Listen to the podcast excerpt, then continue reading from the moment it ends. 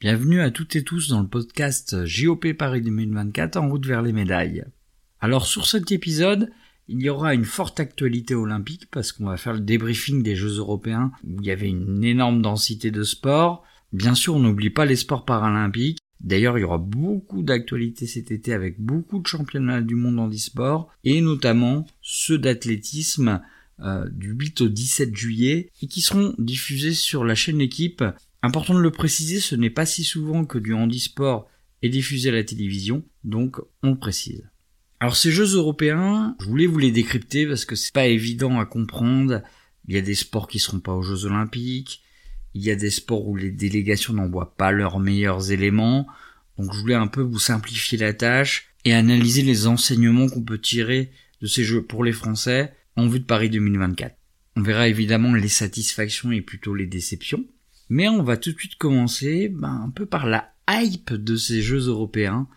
Je dirais même la hype du sport olympique français depuis quelques mois maintenant. Je parle de tennis de table et je parle évidemment des frères Lebrun. Je fais une petite parenthèse hein, parce que ils ont fait des performances assez extraordinaires pendant ces Jeux européens puisqu'ils ont tous les deux été médaillés en individuel, Alexis et Félix. Félix a 16 ans, Alexis a 19 ans. Il s'était déjà illustré l'année dernière en étant médaillé de bronze en double des championnats d'Europe. Et le phénomène a pris de l'ampleur avec une montée absolument phénoménale dans le classement mondial de tous les deux, avec également une victoire il y a quelques semaines d'Alexis sur le numéro 1 mondial chinois. Donc la popularité de ces deux athlètes s'intensifie et je le constate moi aussi sur mon média que vraiment les frères Lebrun manifestent de l'enthousiasme. C'est un peu normal, hein, le tennis de table on en a tous fait dans les campings, dans, plein d'endroits, c'est assez facile à pratiquer et c'est un sport qui parle à beaucoup de monde. Je fais une parenthèse parce que en termes de médailles aux Jeux Olympiques, on va pas forcément les attendre tant que ça puisque on sait bien qu'en tennis de table, c'est pas en Europe que ça se joue plus, c'est en Asie et plus particulièrement en Chine où le chinois rafle tout. Mais attention, sur le double ou par équipe, euh, il serait pas exclu d'une surprise, mais c'est surtout par leur fraîcheur, par leur jeu spectaculaire, par leur personnalité, que de toute façon, ils seront suivis à Paris 2024, ils seront même très suivis. Le succès euh, des frères Lebrun, bah, c'est euh, tous les deux médaillés en individuel, hein, avec Alexis qui est médaillé de bronze, donc le plus grand, 19 ans, et puis la sensation Félix, Félix Lebrun qui a 16 ans. 16 ans, vous vous rendez compte, sort vainqueur de ce tournoi très relevé où il y avait les meilleurs Européens. C'est assez phénoménal. Il a été d'une solidité mentale en plus incroyable pour son âge. Il a montré après dans le tournoi par équipe qu'il est vraiment en pleine forme. Il a porté l'équipe de France qui a fait une médaille de bronze au par équipe. Et elle lui doit vraiment parce qu'il a gagné tous ses matchs. Contrairement à Alexis, qui pourtant a été mieux classé au départ, qui a battu le numéro 1 mondial, la forme est un peu moins là. Alors, raisonnablement, il a quand même pris une médaille de bronze hein, en individuel sur ce tournoi. Je voulais faire une parenthèse sur eux parce que vous allez encore en entendre parler et c'est bien normal. C'est rafraîchissant de, voir ces deux joueurs de tennis de table. Alors on va aborder maintenant les, principales satisfactions euh, de ces Jeux européens. On va commencer par l'escrime. Alors, quand on parle de satisfaction, bah, je vais aborder souvent l'escrime parce que c'est vrai que l'escrime française se porte euh, très bien. Et là encore, alors c'était les championnats d'Europe par équipe. Hein. Il y a quelques semaines, il y avait les championnats d'Europe individuels où la France a brillé également. Et là, le bilan est excellent sur ces championnats d'Europe euh, par équipe. Il y avait six épreuves dans ces championnats d'Europe par équipe. Il y a trois armes, hein. l'épée, le fleuret, le sabre évidemment catégorie masculine et féminine, ça fait six épreuves. Sur ces six épreuves, on a obtenu cinq médailles. C'est vous dire déjà la santé euh, de l'escrime française, en sachant qu'en plus en escrime, l'Europe est le continent le plus compétitif.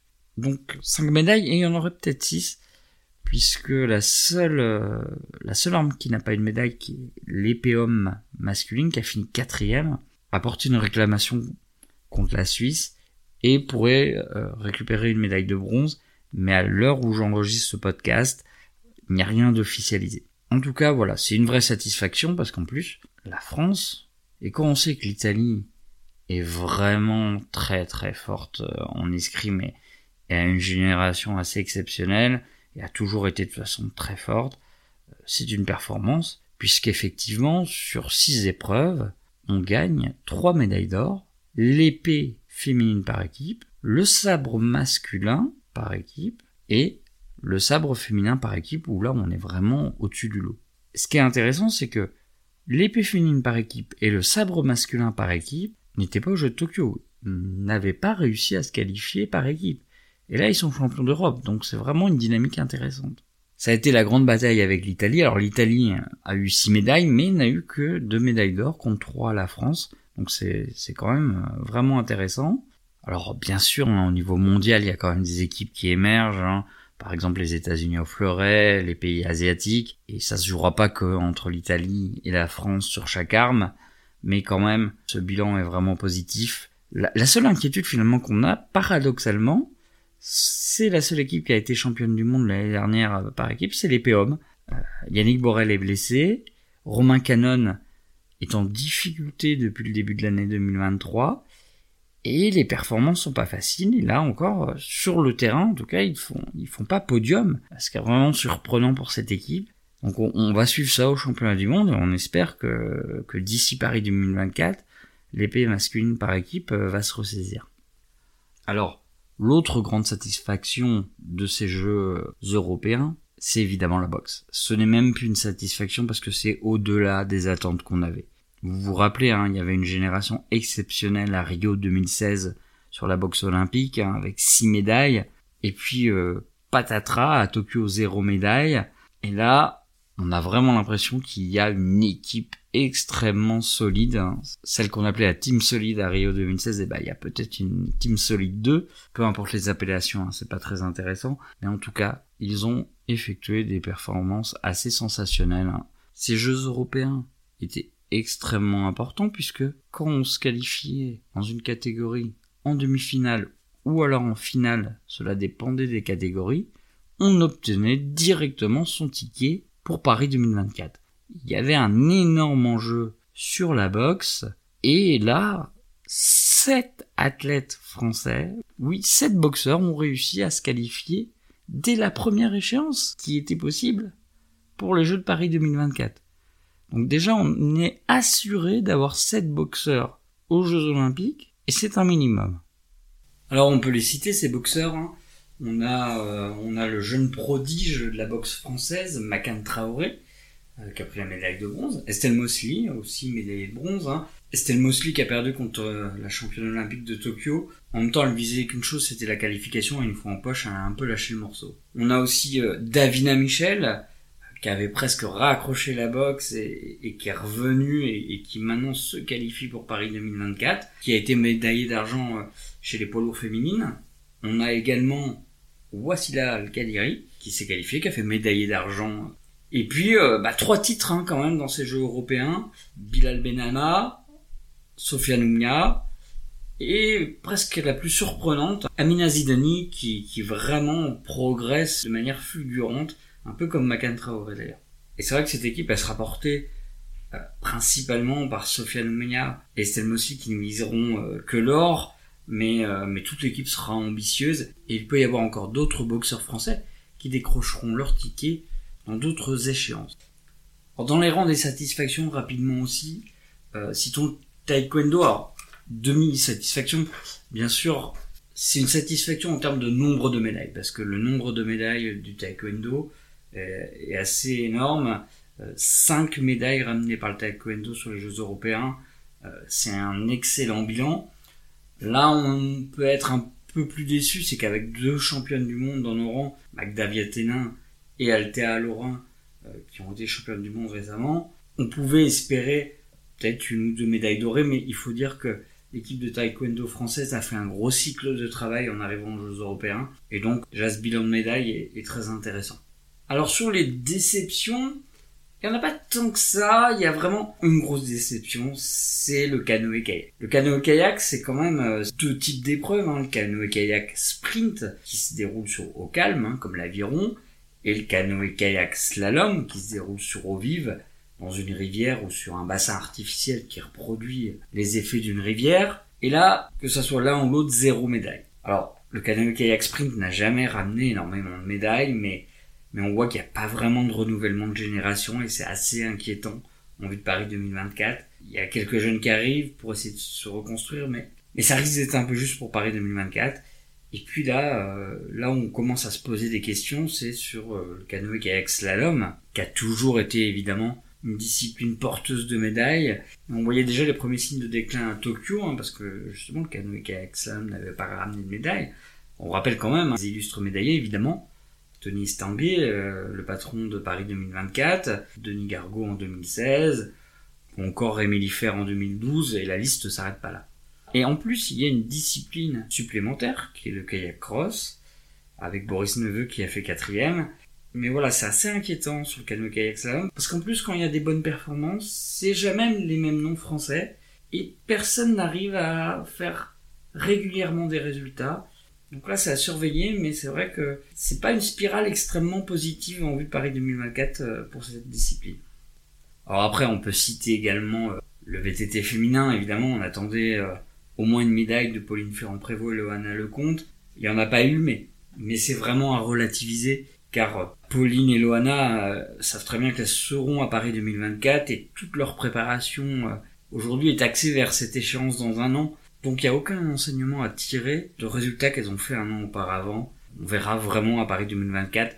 Elles seront là, alors est-ce qu'elles feront des bons résultats, mais, mais elles restent de toute façon euh, dans les meilleurs mondiales euh, de leur discipline. Alors ensuite, on peut citer aussi quand même des valeurs sûres et qui ont confirmé aux Jeux européens. Par exemple en breakdance, Danny Dan, numéro 3 mondial, et qui est le premier breaker, toute nationalité confondue, a décroché son billet pour Paris 2024. Donc là voilà, il a gagné les Jeux européens. Ça sera vraiment une chance de médaille. Ensuite également on rend des confirmations. Anthony Jean-Jean. Alors Anthony Jean-Jean, même si là il a, il a pas gardé son, son titre de champion d'Europe, il fait deuxième, mais le niveau européen devient de plus en plus fort. Mais il confirme encore euh, qu'il fait partie des tout meilleurs et qu'il sera prétendant à une médaille. Comme Laurie Pérez, un degré moindre, mais Laurie Pérez qui été médaillée de bronze au championnat d'Europe de BMX freestyle l'année dernière, la même discipline qu'Anthony Jean-Jean, je l'ai pas précisé, mais évidemment Anthony Jean-Jean c'est le BMX freestyle. Elle sera prétendante à une médaille à Paris 2024 puisqu'elle a encore fait médaille de bronze cette année et donc elle montre que c'était pas un accident. On peut aussi citer des valeurs sûres qui se dégagent sur le tir sportif. Clément Bessaguet en tir de vitesse 25 mètres, pistolet olympique. Il a été sur tous les podiums cette année. Il est champion d'Europe en titre. Il vient de gagner les Jeux européens. Pour l'instant, c'est euh, la grosse chance de médaille euh, en tir sportif. Jean-Qui Campois, le champion olympique en titre, hein, est dans la même discipline. C'est plus difficile pour le moment, mais on espère qu'il retrouve sa meilleure forme. Et à ce moment-là, on aura euh, deux grosses chances de médaille dans cette discipline du tir vitesse olympique. Et puis citons aussi en tir sportif Camille Jedrowski, qui a encore fait une médaille aux Jeux européens en pistolet à 10 mètres. Elle est déjà médaillée au championnat d'Europe cette année. Elle monte très régulièrement sur les podiums internationaux. Cela sera une chance de médaille. Alors évidemment, aux Jeux Olympiques, hein, il y aura les Asiatiques et notamment les Chinois, ça sera compliqué, mais elle sera au rendez-vous. Puis Océane Muller, hein, qui avait fait quand même cinquième des Jeux Olympiques de Tokyo à seulement 18 ans. Euh, qui était un peu en difficulté euh, cette année. Elle montait sur le podium des Jeux européens et montre qu'elle est toujours là. Voilà. Il n'y a pas eu de résultat sur le tir au plateau, mais euh, ça reste quand même un niveau intéressant et, on aura sûrement dans cette discipline des, des challengers pour la médaille. Donc voilà, le but c'était de vous éclairer sur ce qu'on pouvait retenir de ces Jeux européens en vue de Paris 2024. Évidemment, on suivra ça encore pendant une année, il peut se passer beaucoup de choses.